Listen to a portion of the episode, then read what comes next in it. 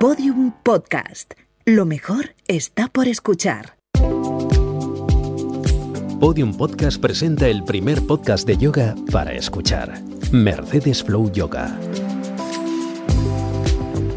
Porque el yoga es un estilo de vida. Porque puedes escuchar yoga cuando no puedes practicarlo. Porque a lo largo del día necesitas parar, respirar, relajarte, pensar. Por todo eso y mucho más, este espacio es para ti. Mercedes Flow Yoga.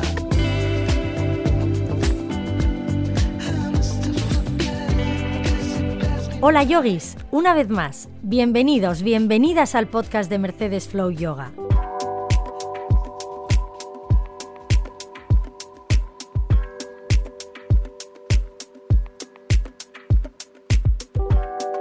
Muchas de vosotras y de vosotros me escribís y me decís que os encantaría hacer yoga, pero que no sois nada flexibles, que os sentís muy torpes, que no tenéis nada de equilibrio y que últimamente habéis ganado peso y no sentís capaces de empezar. O también que sois muy nerviosas, que no podéis parar y que eso de estar sentados, pensando o meditando os encantaría, pero que no os veis haciéndolo o incluso que sois muy mayores para empezar a hacer yoga. Sin embargo, el yoga no entiende de edad. Es más, es una práctica que está pensada para que te acompañe toda tu vida.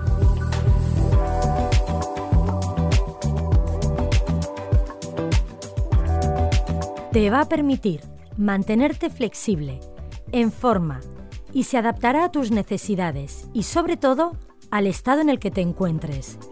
Lo que sí te aseguro es que si practicas yoga, vas a sentirte mejor.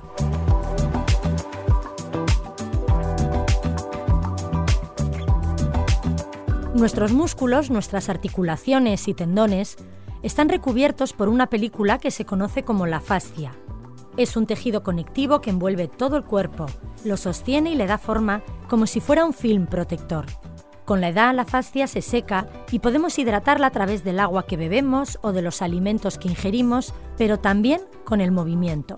A la fascia le va muy bien el rebote, soltar los brazos y las manos, pero también los ejercicios de estiramiento o presiones suaves mantenidas durante tiempos más largos para estimularlos, como hacemos en yoga. Estimular la fascia de tu cuerpo ayuda a conservar la flexibilidad y el rango de movimiento que vamos perdiendo con la edad. Relaja el sistema nervioso central por lo que la mente se calma, aumenta la flexibilidad de la columna y por tanto su rango de movimiento. Aunque solo consigas algunos de estos beneficios, ¿de verdad que te vas a resistir a probarlo?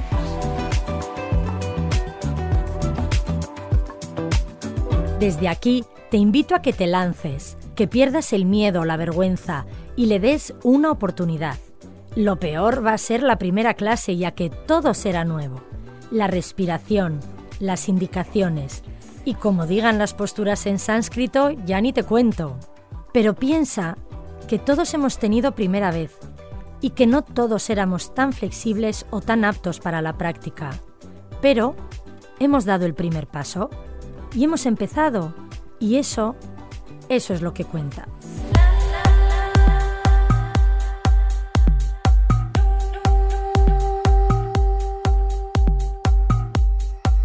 El yoga es una práctica relativamente moderna que se ha dado a conocer en Occidente hace 60 años, aunque su verdadero despegue no se ha producido hasta hace 20 años. Dicho esto, entenderás que cada día hay gente nueva en clase. Te aseguro que no serás la única ni el único.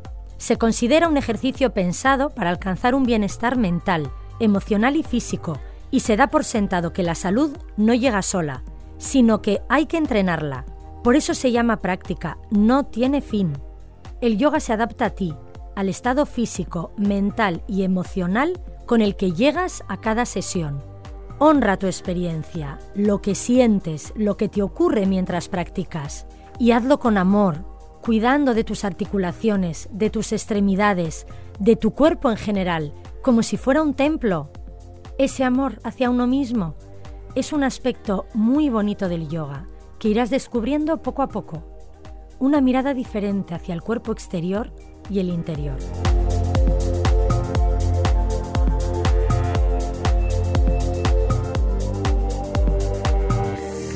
Cada vez hay más estudios sobre los beneficios del yoga, como os comentaba en mi primer podcast, Descubriendo el Yoga. Destaca el estudio realizado en España, que aunque es del 2014, ya declaraba que tres de cada cuatro encuestados aseguraban que les gustaría retomar sus clases de yoga, ya que reconocían que cuando lo practicaban se sentían mejor consigo mismos. Si hay tantos beneficios, es precisamente porque el que empieza no es particularmente una persona flexible, habilidosa o equilibrista. Sin embargo, a base de practicar, sí notan que mejoran en todo lo anterior.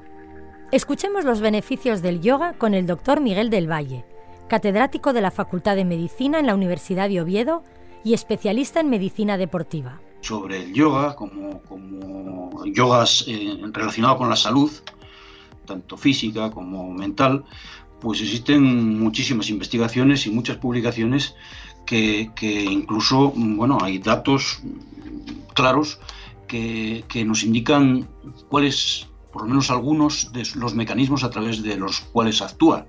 O sea, se sabe, por ejemplo, mecanismos de acción del yoga, por ejemplo, existen investigaciones que hablan de que actúa sobre el eje hipotálamo, hipófisis suprarrenal y, sobre el sistema nervioso simpático. Eso ya, pues, pues bueno, implica que puede tener unos beneficios tanto para la salud física como para la salud mental. También se conoce claramente, porque hay investigaciones que reducen los niveles de cortisol, estos niveles ya sabes que están muy elevados en, por ejemplo, en el, o se elevan por el estrés, también tienen una naturaleza antioxidante, también se ha visto en alguna investigación que disminuye los bueno, marcadores de la inflamación, o sea, los marcadores proinflamatorios con la práctica del yoga bajan. Y realmente, pues bueno, tiene su explicación porque, bueno, no son, no, entre otras cosas, son ejercicios de relajación que, bueno, pues lógicamente tienen que actuar de alguna manera sobre nuestro sistema nervioso.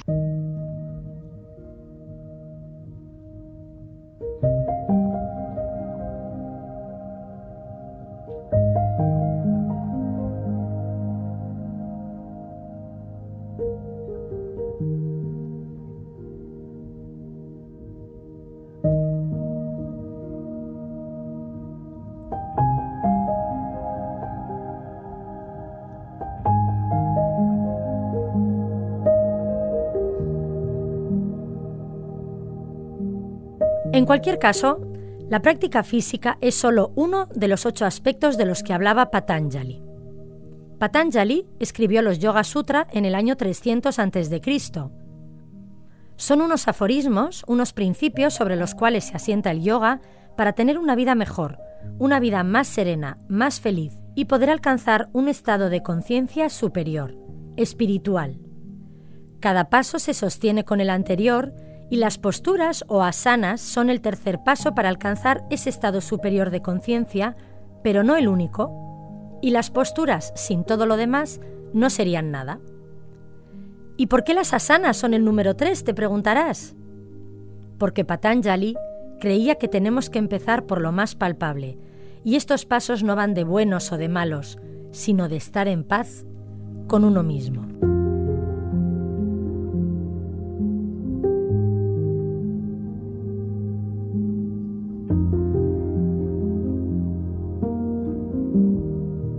El primer paso son los llamas, unos principios universales que todos debiéramos conocer, y son cinco. El primero es ahimsa, que significa no violencia. Y no va solo de dejar de comer carne y no hacer daño a los animales, es mucho más sencillo que eso. Conviene hacer la reflexión. ¿En qué medida soy violento o violenta? Tenemos que disminuir el nivel de violencia al mínimo, hacia los demás pero también hacia nosotros mismos. Lo que hacemos con nuestro cuerpo, lo que nos decimos, es muy poderoso. Por eso tenemos que tratarnos con amor y con cariño.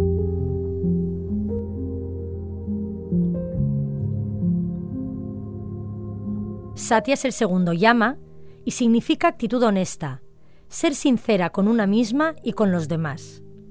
Cuando mientes, tu mente se queda intranquila y hay que evitarlo, no tanto por la mentira en sí, que no está bien, sino porque tú no estás en paz contigo misma. Astella es el tercer llama y significa no robar en el sentido de no hacernos con algo de otros, no aprovecharnos de, de otros o de otras, y no solo en el plano material, sino también no robar el tiempo de otras personas, las ideas de otros y ganarte las cosas con tu esfuerzo. También consiste en no aparentar o pretender ser algo que no somos y aceptar lo que somos.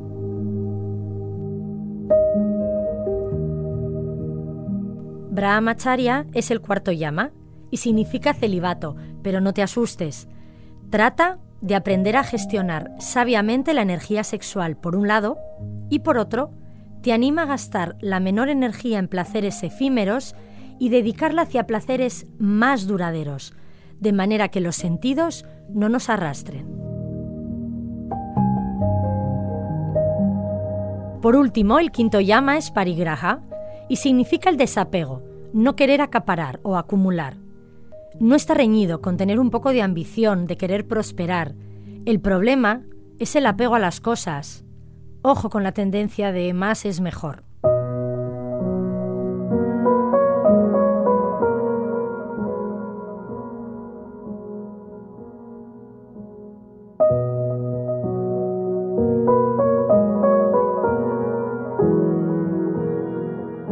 El segundo paso son los niyamas, una guía para eliminar lo malo que hay en nosotros, y también hay cinco. Saucha es el primero. Se refiere a la limpieza física para alejar cualquier enfermedad. Limpieza física, pero también limpieza de intención. Ser limpio con los demás, y no solo con los que te caen bien, sino con los que no, para asegurarte tu paz. Santosha significa estar contento con lo que tienes, valorarlo. Tapas es el tercer niyama y significa disciplina. Cuando la mente está encuadrada en la disciplina, la mente está mejor. La disciplina da equilibrio. Swadhyaya es el autoconocimiento a través de los textos. Estudiando, por ejemplo, los Yoga Sutra, aprendes a conocerte. El quinto y último niyama es Ishvara Pranidhana. Para los que creen en Dios, significa entregarte a Él y para los otros vivir la vida desde la entrega. Cuanto más das, más sientes que has recibido.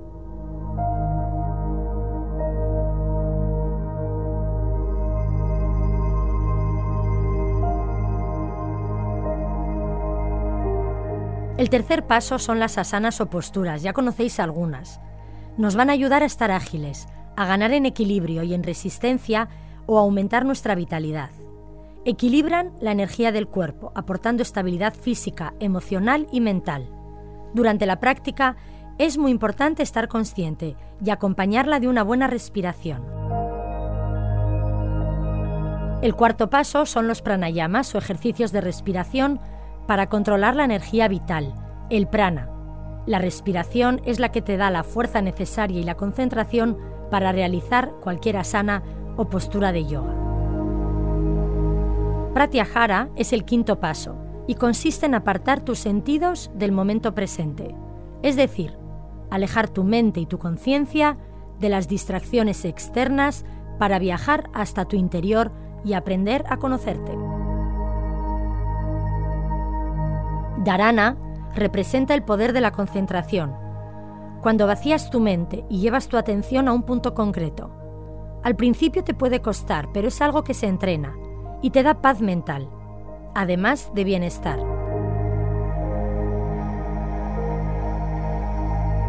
Dhyana significa meditación.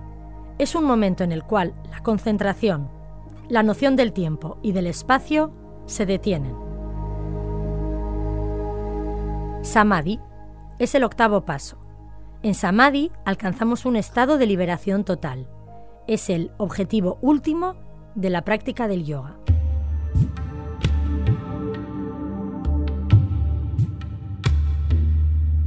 Ahora ya tenéis una visión más amplia de lo que es el yoga y de cómo no podemos limitarlo a una secuencia de posturas.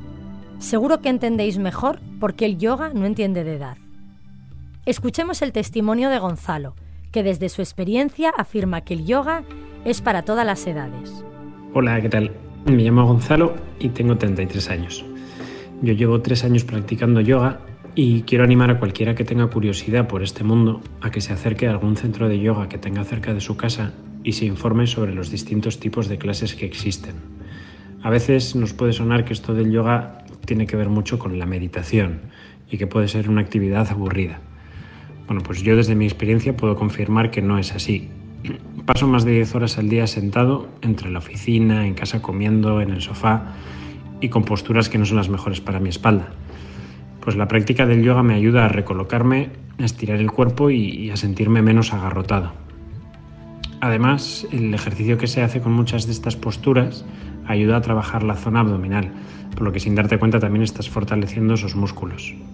De verdad creo que el yoga es una actividad destinada para todo tipo de personas y edades, y creo que todo el mundo debería probarlo.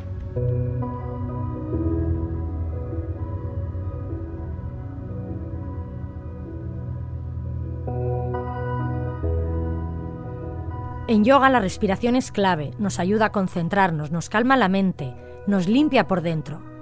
Pero también es importante mantener hábitos correctos de respiración, ya que estos aportan al organismo el suficiente oxígeno para alimentar el cerebro. Hoy en día, el ritmo de vida no favorece la respiración, que suele ser incompleta, ya que no solemos utilizar toda nuestra capacidad pulmonar. Pranayama es el cuarto paso, según Patanjali, que significa el control de la fuerza que mejora la vida, y es el resultado de practicar las técnicas de respiración. Os propongo iniciarnos en Anuloma Viloma, o también conocida como Nadi Sodana. Consiste en alternar la respiración por ambas fosas nasales. Este ejercicio equilibra la circulación del prana en el organismo, calma la mente y el sistema nervioso e incrementa la concentración.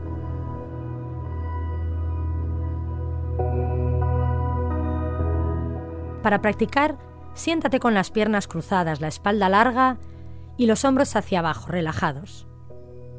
La posición de las manos se realiza con un mudra que se llama Vishnu Mudra. Los mudras funcionan a través de la energía electromagnética del cuerpo, creando un balance de los elementos que constituyen la salud corporal y consisten en la colocación de los dedos de la mano de una determinada manera. En Anuloma Viloma o Nadisodana, se utiliza Vishnu Mudra y es importante para realizar el ejercicio correctamente. Se cierran los dedos índice y medio hacia la palma de la mano, quedando el dedo pulgar a un lado y el anular y el meñique al otro. Con el dedo pulgar se tapa la fosa nasal derecha. Con el anular y el meñique se tapa la fosa nasal izquierda. Las dos fosas se cierran con ambos en forma de pinza.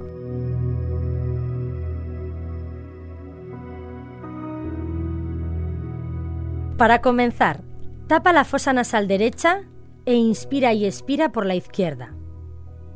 Seguidamente cambia y tapa la fosa nasal izquierda e inspira y expira por la derecha.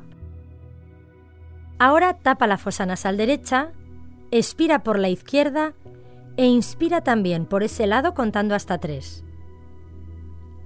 Cierra la fosa izquierda y expira por la derecha contando hasta seis. Inspira por la derecha contando tres y cierra esa fosa para expirar por la izquierda en seis. Cada vez lo complicamos un poco más. Tapa la fosa nasal derecha. Expira por la izquierda e inspira por la izquierda contando hasta tres. Cierra ambas fosas y retén la respiración contando 12. Igual te cuesta un poquito. Abre la fosa derecha Expira por la derecha contando hasta 6. E inspira, también por la derecha contando 3. Cierra ambas fosas y retén la respiración contando 12. Abre la fosa izquierda. Expira por la izquierda contando hasta 6.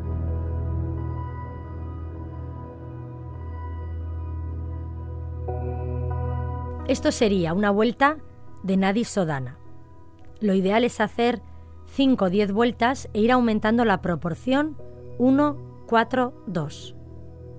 Recuerda que es un ejercicio de respiración ideal para equilibrar la circulación del prana o de la energía en el organismo, calmar la mente y el sistema nervioso e incrementar la concentración.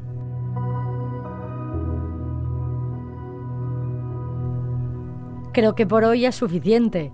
Espero que te haya gustado y que estés disfrutando.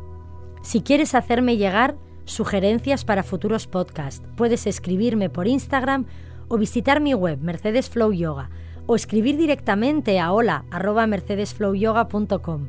Muchas gracias por escucharme y hasta muy pronto. A todas, a todos, namaste.